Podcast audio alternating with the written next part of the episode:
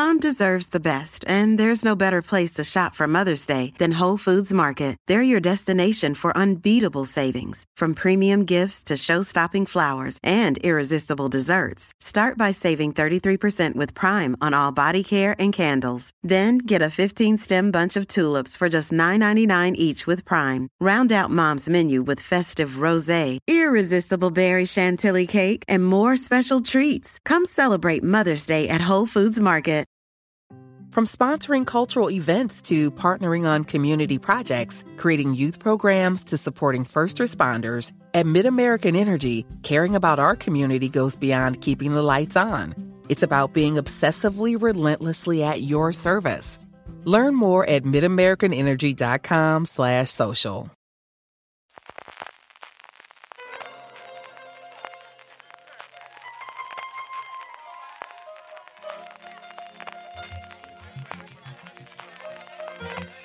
Estás escuchando Fuera de Series con CJ Navas. Bienvenidos a Streaming, el programa diario de Fuera de Series en el que un servidor CJ Navas os trae las principales noticias, agenda y muchas cosas más del mundo de las series de televisión. Cuando no se me cae el mundo, vaya dos días llevo. Si ayer ya pensaba que la cosa era complicada, hoy que os voy a contar. Lo primero, me diréis extraño porque estoy grabando con los AirPods. Lo segundo, estoy grabando hasta las 2 de la mañana, esperando a que me lleguen cuatro invitados para Series Nostrum, el Festival Internacional de Series de Altea, que han llegado con cinco horas de retraso a Alicante y están intentando llegar a Altea. Así que, como podéis imaginar, entre los nervios, saber que llegaban bien y lo demás, yo que pensaba grabar esto tranquilamente, ha sido imposible. Así que, bueno, pues vuelvo a recurrir igual que ayer a una cosa más, el programa que hago todas las semanas con Pedro Aznar, hablando de tecnología en general y de Apple en particular, porque la semana pasada dedicamos un trocito a Netflix que yo creo que conté cosas que no he contado ni en streaming ni en fuera de series. Así que, perdonadme de nuevo, volvemos de verdad a la normalidad. Mm, Toco madera, por Dios, que no me pase nada más. Durante esta semana volvemos, espero que lo disfrutéis. Gracias por escucharme y de verdad que volvemos dentro de nada con la normalidad en streaming y en fuera de series. Tenemos que hablar del Lido Rincón. Tiene que empezar esta semana, eh, Carlos, por lo que le ha pasado a Netflix, que yo sorprendentemente, bueno, eh, lo hemos hablado aquí por el tema de compartir cuentas, le echan mucho la culpa a que se comparten cuentas y claro, estamos ganando pasta por eso, la, las tarifas que han ido creciendo, la gente se quejó, pero, pero ¿sabes qué me pasa con Netflix? Que leyendo Twitter durante todo el día hoy, veo que, que, que los, los, los de, lo han, sea, han conseguido que se demonicen, o sea, toda la gente está contra, contra Netflix, o sea, le, le, le, les hace gracia que le vaya mal que, que, es lo peor que le puede pasar a una empresa. O sea, que le cae mal Netflix porque, porque bueno, dicen, oye, no, habéis subido las cosas, las producciones son mediocres, eh, nos estáis amenazando con que además somos unos ladrones porque quitamos, compartimos las cuentas. Ya, pues, ¿qué está pasando? Y nosotros en la periferia, además, eh, hoy hemos publicado un, un, artículo que Netflix, diciendo, bueno, el titular es Netflix tiene un problema y la culpa es, en parte, de Apple TV, en el sentido de que, oye, ojo que Aquí Apple TV también ha entrado y ha mostrado otro modelo, no de tantas películas, de tanto contenido, pero sí con cosas que realmente interesen, incluso gente que nos interesen ciertos géneros, ¿no? Como nos pasó con Ted Lasso, a quienes no nos gusta mucho el fútbol y es lo que y es lo que lo que hemos visto. Así que yo quiero oír tu análisis de esto. ¿Qué, qué pasa con Netflix? ¿Qué hacemos con ellos? ¿Hemos comprado compramos acciones o qué hacemos aquí? Vamos para allá. A ver, eh, a ver se prepara, de, eh, está cogiendo carga. Lo lógico era sí, hijo, sí, sí, que al final es que es ordenarte todas las cosas. Ayer escribí, hablé de esto en streaming, volveré a hablar hoy, volveré a hablar mañana, pasado, y a ver si me animo de una puñetera vez, y, y vuelvo a artículo los domingos, y vuelvo a escribir de una vez, que ya va siendo un siglo en que yo escriba en fuera de series. Lo primero, tienes que de tienes que quitarte Twitter, Pedro. Eso de que estés enganchado todo el día a Twitter, eso no, eso no es sano, no lo es sano para Elon Musk, no lo es sano tampoco para ti. Eso no lo para es. Elon Musk sobre todo. A ver, vamos para allá. Primero, cifras concretas y hechos concretos de Netflix. El primero es, Netflix ha ganado pasta, ha ganado 1.500 millones de dólares, pero es la primera de 100 años en la que ha perdido suscriptores, ha perdido 200.000 por dos razones fundamentales. Una, porque ha perdido los 700.000 que tenía en Rusia, que se han descontado de golpe, y luego porque el resto de los lugares, es tanto Estados Unidos y Canadá, ellos tienen cuatro zonas fundamentales. Estados Unidos y Canadá, eh, Latinoamérica Europa, Oriente Medio y África, y por último, eh, Asia.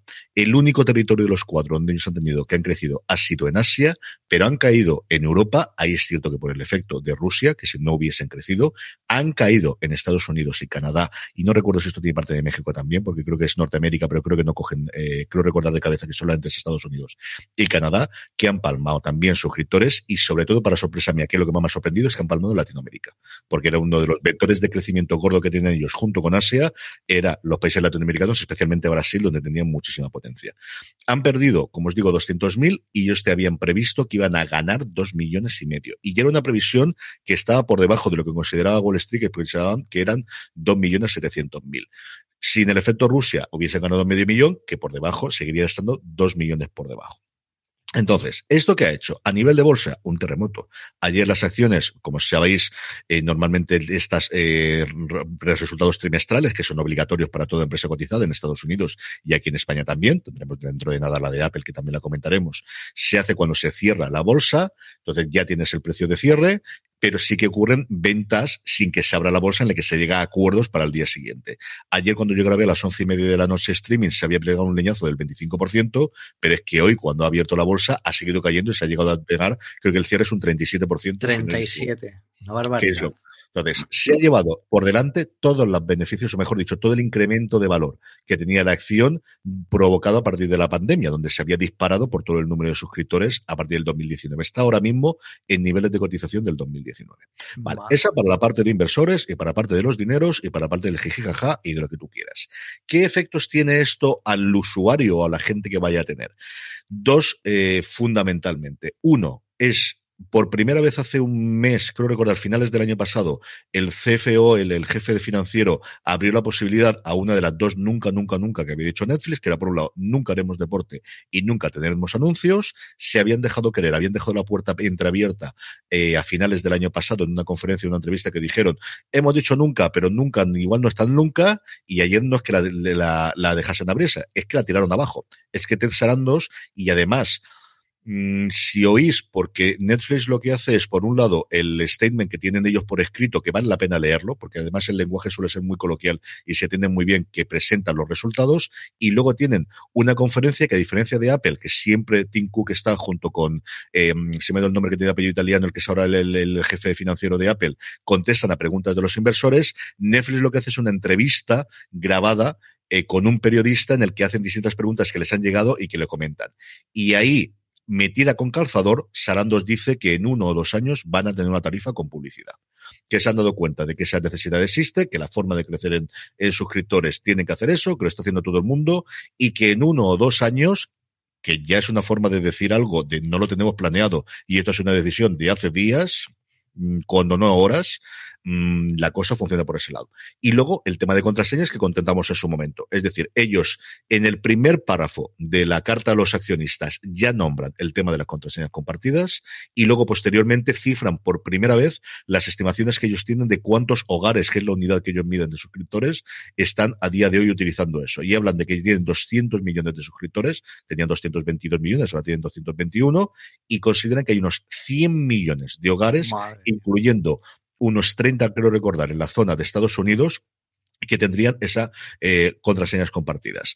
Aquí, ¿Qué es lo que van a hacer? Lo que sabemos es el problema, el programa, el programa piloto que ya comentamos que tienen actualmente en Chile, en Perú y en Costa Rica, que es dos opciones. Una, dar la opción de que esa gente se lleve todos sus datos y se cree una cuenta nueva. Si detectan, pues lo que todos sabemos de la vía quizás más alegal o más ilegal o más fea de nos juntamos seis personas, cada uno vive en su casa y lo que hacemos es pagar menos. Y luego la otra alternativa, que es en la que ellos podrían incrementar el ingreso por cada uno de los hogares, que es pues el caso mío de que mi suegra vive en su casa y lo tengo dentro de la cuenta familiar. El caso de que mis hijas se vayan a estudiar a la universidad y tienen la cuenta suya toda la vida de Netflix, pero volverán después al hogar o verán lo que ocurra y van a permitir tener por ahora dos usuarios que vivan fuera del hogar familiar o fuera de tu terraza, pagando una cantidad que en el Latinoamérica de hoy son tres euros adicionales para que esa persona lo utilice fuera. ¿Esto lo van a poder hacer? Yo creo que sí. Es decir, no hay nadie que haya podido hacer cuando decidieron que se acababa el rollo de las VPNs para suscribirte, cuando abrieron internacionalmente, nadie ha tenido un mejor control que yo conozca de primera mano como ha tenido Netflix. yo puedo ver todos los servicios eh, americanos, el único que nunca siempre me he tenido que pelear y siempre ha sido problemático es Netflix, es decir, a nivel tecnológico, yo creo que ahí están años luz y nunca se lo han querido hacer hasta ahora porque crecían por otro lado. Es decir, que lo dicen ellos también en su cuenta. Hasta ahora nosotros hemos crecido mucho, la pandemia nos dio un número de suscriptores que al final pudo enmascarar esta tendencia que teníamos de hemos llegado a tocar un techo. Las razones, ahí mm, es donde mm, Twitter te va a probar y cada uno te va a contar lo mío. Es que ellos no hacen seres buenas, es que todo lo que hacen son mierdas, es que todos son realities, es que todos son estos, es que, bueno, más datos que ellos no va a tener absolutamente nadie. Y si han apostado por ese modelo de negocio de intentar tener producciones de todo tipo, es decir, a ellos les gustaría tener Ted ya te digo yo que sí. Mm, otra cosa es que deciden invertir y luego el Netflix en los últimos cinco años es que se han quedado sin muchísimo contenido que hacía que tuvieses esa fidelidad de la marca hablemos de Friends, hablemos de Senfield, hablemos de grandes comedias que las plataformas, o mejor dicho, los, tenedores de esos derechos han decidido montar su propia plataforma. ¿Eso es sostenible? Yo soy de la opinión que en dos o tres años habrá mucha de esta gente que mm, tomará valor y dirá, es que igual no salía más barato y más, mejor dicho, más rentable venderle los contenidos a Netflix, cobrar todos los años que tener que mantener todo ese sistema, porque al final esto es un juego en el cual tienen muchos costes fijos muy grandes cuando tú superas un determinado umbral de suscriptores, casi todo es beneficio, pero tienes que llegar a ese umbral. Y todo el mundo, y tú eso lo conoces mucho mejor yo que, yo, los planes en grandes empresas serán a tres años, serán a cinco años, serán a cuatro años, pero se van a revisar y habrá un momento que dirá, eh, que tenemos estos suscriptores, que estas son las previsiones que hay, con esto ganamos tanto. Y vendiéndoselo a Netflix o a Disney o a HBO o a Apple, que está dispuesto a comprar lo que sea, o a Amazon, que voy a contar, ganamos tanto. Mm, puerta, camino y el Viti. Aquí cerrado todo y aquí paz y después gloria. Y esa labor de concentración yo creo que vamos a vivir dentro de uno o dos años veremos cómo funciona la crisis energética, veremos cómo va la inflación y veremos cómo va todo ante todo, pero lo vamos a tener. Entonces, ¿van a cambiar las cosas? Sí. ¿Vamos a tener más series que le guste a ti, querido oyente? Pues no lo sé. De, eh, ellos les cantaría, es decir, que ellos por ellos harían series que a ti te gustasen y haría. La otra parte que tú has comentado al principio, yo creo que sí es importante, y es esa pérdida de la calidad de marca. O sea, Netflix ha dejado de molar, Netflix ha dejado de ser guay, mm. Netflix ha dejado de ser su amigo, porque todo el mundo de su hermana ha tenido un cabreo con ellos.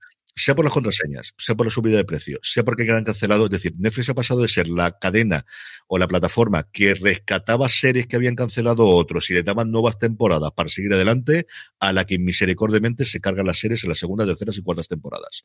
Y series que a lo mejor no tienen mucha audiencia, o entiendo que por eso precisamente se las cargan, pero que al final tienes esa labor eh, eh, Does picking an outfit have you running a little too fashionably late?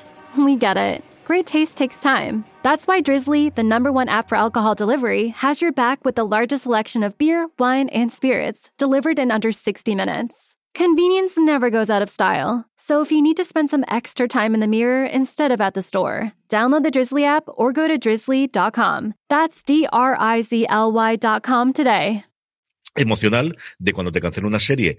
Claro, es que no es lo mismo que te la cancele alguien que siempre te las cancelaba, de es que yo quería en ti, yo confiaba en ti. Es ese sentimiento que tenemos, quizá el imbécil, pero también humano, con la marca de ese amor que no van a contar nosotros con Apple. Pues exactamente lo mismo. Y yo creo en esa sí que coincido contigo, que creo que ese apego a la marca de Netflix se ha ido diluyendo, perdiendo y se ha transformado en esa parte de, de, de, si no odio, que posiblemente no llega a ese extremo, pero sí de, de, de cabreo con ella y de la tengo porque la tengo que tener, porque hablan de ellas.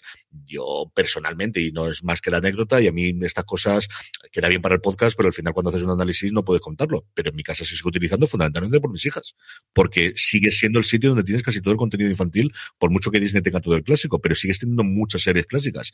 Que yo haya visto recientemente, Lorena, por ejemplo, sí que lo gusta mucho más, que ha visto The Last Kingdom y ha visto Vikingos. Yo ahora veré Muñeca Rusa, veré Stranger Things cuando llegue, veré The Crown cuando llegue a final de año, veré eh, Love, Death and Robots pero estas son menos de las que yo he podido ver en Apple TV Plus, por ponernos solo nuestro, en el último mes. Y no te voy a decir exactamente lo mismo de HBO, con lo que sirva de anécdota, eso desde luego. Tiempos interesantes y tiempos apasionantes, Pedro. Sí, la cosa está muy Claro, y es que además también el problema de marca no solo lo tienen con los, con, con los clientes, ¿no? Porque al final, si tú quieres vender tu producto, quieres vender tu serie, tu producción, a uno de estos servicios de streaming, mm. pues quieres ponerlo en el sitio donde mola estar, ¿no? Y donde mola estar ahora mismo no es Netflix. No. A lo mejor no es Apple TV, no es HBO, pero seguro que Netflix no lo es. Entonces, claro. No. No, no, desde luego, es decir, ese mm, cariño que tenían los creadores para llevar una serie a Netflix, más allá de los acuerdos multimillonarios de Sonda Rhimes y de, y de, y de Ryan Murphy en su momento, yo creo que también lo han perdido, porque te cancelan la serie y no sabía. Es decir, yo comentábamos aquí, o no me acuerdo si aquí o en streaming en su momento, una serie que recientemente cancelaron y no le habían dado ninguna explicación a la, a la creadora, y eso al final a los creativos les cabrea. Y es cierto que siguen teniendo una gran baza, que es que tu serie se ve en todo el mundo y que si que tienen apoyar, no hay mejor sitio para promocionar una serie, una película que la home de Netflix cuando tú entras, o sea, la cantidad de hogares a las que llegas simultáneamente no es comparable con ninguna campaña de marketing, ninguna campaña de publicidad que puedas hacer, pero las cosas van a ir cambiando. Y HBO ya va a llegar a casi todo el mundo, eh, Paramount Plus va a llegar con Sky Shot a todo el mundo, Apple poquito a poco exactamente igual, y si te van a pagar más y te van a cuidar mejor, pues es que los creativos son creativos. Y esa parte del cariño, es decir, el dinero es importantísimo, pero si además te están pagando más y te están queriendo más, pues no sé cuánta gente va a seguir queriendo hacer cosas allí. Ahí va a ser un toque muy importante Ahora, el contrato de Ryan Murphy por cinco años vencía dentro de tres o cuatro meses. Y todos los rumores apuntan que se vuelve a Disney. Y él salió allí pegando un portazo diciendo, ¿qué voy a hacer yo con lo, con el ratón? Yo la casa del ratón, ¿cómo voy a vender nada? La casa del ratón ya no la casa del ratón, que tiene también Hulu y tiene las series. Es lo mismo que lo de las series de Apple que nos decían, series familiares. Ya, ya, vente a ver eh, separación y te cuento yo las series familiares, cómo funciona el invento. Si Ryan Murphy salta del barco, eso es desde luego un síntoma de que los creadores, más allá del dinero, empiezan a valorar, que siempre lo han valorado otras cosas, y que Netflix deja de ser el, chico molón de, mm. del. Que al final es lo que Apple dijo desde el principio, en la presentación de Apple TV Plus. Es decir, desde el principio dijo, esto no va a ser cantidad, queremos que quien esté aquí es porque les resulte atractivo y queremos que los grandes creadores los que quieren mostrar algo más que simplemente ser una, una línea más dentro del servicio de streaming esté aquí. Y al final es un poco lo que están haciendo, pero bueno, ya, ya veremos a ver cómo, cómo evoluciona esto, porque ha sido la gran noticia. Otra de las noticias es, eh, bueno, lo veíamos en Dying, en Dying Fairball, eh, que Apple está con rumores de comprar el, el, el, Sunday Ticket de la NFL, eh, que entiendo que esto, yo no tengo ni idea de lo que es, pero suena importante, ¿no? Esto es un notición, Pedro. Si esto sale adelante, es una notición. Este es el paquete más caro de todos los que tiene la NFL. La NFL, para que lo comparéis con el resto del, fútbol, tiene eh, cuatro paquetes a día de hoy que ceden, que es el partido del jueves, que sale del calendario habitual, el partido del domingo por la noche y el partido del lunes por la noche. Todo el resto de los partidos se juegan simultáneamente en dos franjas horarias a lo largo del domingo. Para que lo veáis, lo que se hace normalmente en Movistar Plus aquí en España siempre es esos. Esos partidos se emiten de dos formas diferentes. Una, se emiten en las distintas televisiones que tienen esos paquetes, que son, si no recuerdo mal ahora mismo, Fox, CBS y NBC en el jugador local. Por ejemplo, eh, tú estás en Nueva York, tú ves el partido de los Jets o ves el partido de los Giants. Tú estás en Nueva Inglaterra, en cualquiera de las zonas, ves el partido de los Patriots, aprovechando que llevo la gorra y el equipo yo eso es lo que tú ves en la televisión en abierto. Pero si quieres ver todo el resto de los partidos, el equivalente a suscribirte a la liga de mm, Gold Televisión o de Orange o de Movistar Plus es ese Sunday Tickets en el que tienes todos y cada uno de los partidos, eso sí, que no sea el tuyo local, porque el tuyo local tiene el rollo este blackout americano que te obligan a verlo en la televisión en abierto, en la televisión lineal clásica y tradicional. Pero puedes verlos todos y luego tiene una cosa que también se puede ver este año, o se pudo ver el año pasado en España, que se llama la Red Zone, que es un mm, programa, mm, como si fuese el de Gol Televisión que había en su momento, multicampus o multipartidos, en el cual cada vez que la pelota se acerca a las últimas 20 yardas, conectan por ahí, ves todos los touchdowns, ves todas las, las, las patadas de todos los ensayos, absolutamente todo, y tienes 10 horas de programación viendo simultáneamente todos los equipos, todos los partidos. La broma de lo que cuesta esto por temporada son 2.000 millones de dólares. Ese es el precio que se pagó. Y a día de hoy, quien tiene este paquete es DirecTV, que es una compañía por satélite que sigue existiendo en Estados Unidos única y exclusivamente por los suscriptores que tienen en particulares y en bares y restaurantes, que también es importantísimo que no se nos olvide esa parte a día de hoy. La pasta que cuesta esto, una barbaridad. Sea, aquí en España tú puedes contratar NFL internacional, que yo nunca lo he hecho porque siempre es mucho más cara que la MLB y es mucho más cara que la NBA y son menos partidos, pero este año que ya estoy mucho más a tope con la NFL, posiblemente lo haga, pero cuesta como 150, 160 euros, te hablo de memoria, pero en Estados Unidos es que la broma cuesta 74 euros al mes, dólares al mes, o 300 dólares si quieres la temporada completa y la pagas por adelantado. Si la quieres con la Red Zone son 360 dólares y esto es en casita. Si te vas a los bares, empieza a subir las cosas a miles de dólares que cuesta la cosa.